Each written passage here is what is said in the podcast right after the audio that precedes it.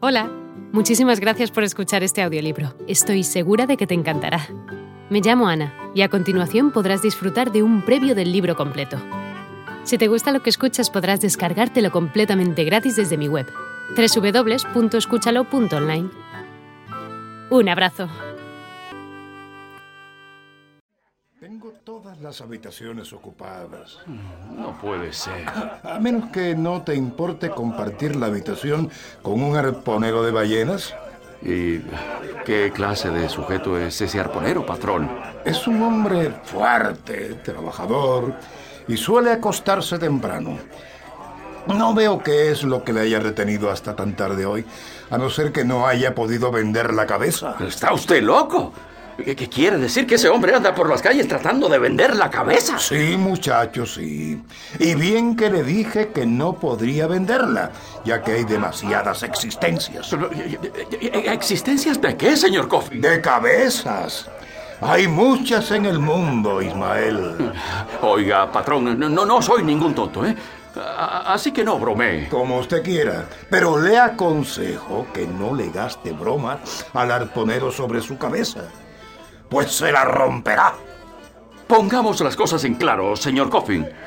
Yo vengo a su casa y pido una cama. Usted me dice que no puede darme más que media y que la otra mitad pertenece a un arponero que está tratando de vender su cabeza por las calles.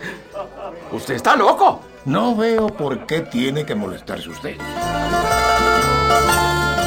El arponero acaba de llegar del Pacífico, donde compró una partida de cabezas embalsamadas en Nueva Zelanda. Las ha vendido todas menos una, que trata de vender hoy porque mañana es domingo y no parecería bonito que fuera vendiendo cabezas mientras la gente va a misa. Relájate, Ismael. Esta bebida va por cuenta de la casa. Bienvenido a Nueva Bedford. Quedas en tu casa.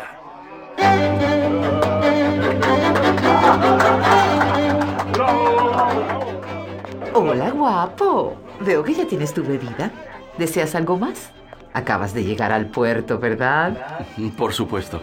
Tú no eres de Nueva Bedford, ¿verdad? Por supuesto que no. De otro modo, no estaría hospedándome en esta taberna. Pero dime, ¿tienes dinero para pagar la cuota para los extranjeros? ¿Cuota? ¿De qué hablas? Enciéndeme el cigarrillo, buen mozo.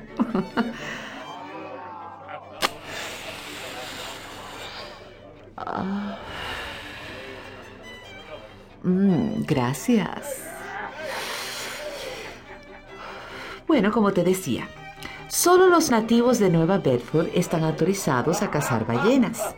A los extranjeros se les cobra una cuota por ejercer ese derecho. Eh, eh, Eso es absurdo. Cazar a esas bestias es un acto absurdo. Suicida, diría yo. Me parece bien que les cobren por hacerlo. Veo que eres una mujer decidida. ¿Cuál es tu nombre? Clarisa, mi hermano es el dueño de este hostal. ¿Y el tuyo? Ismael. Me llamo Ismael. ¿Qué ocurre, Clarisa? Es el viejo capitán Ahab.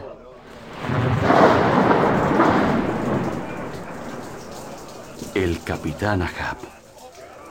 A través del cristal de la taberna familiar pude distinguir, gracias a la luz de un trueno, a un hombre fornido con una barba discreta y oscura.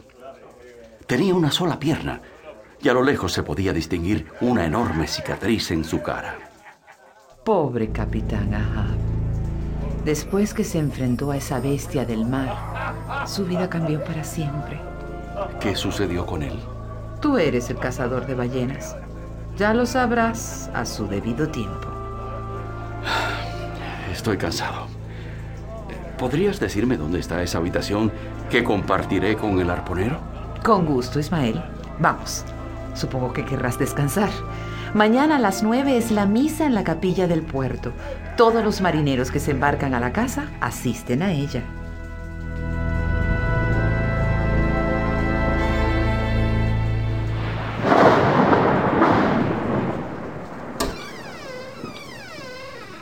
Buenas noches, Ismael. Si necesitas algo, no dudes en llamar a mi hermano. Yo tengo el sueño muy pesado y no me despierto fácilmente. Gracias, Clarisa. Hasta mañana. Hasta mañana. La habitación estaba helada, pero con una cama fabulosa en la que podrían dormir cuatro arponeros sin molestarse. Hola de nuevo. No está mal para ser solo una pequeña muestra, ¿verdad? Si te ha llamado la atención, recuerda que encontrarás este audiolibro completo y gratis en www.escúchalo.online.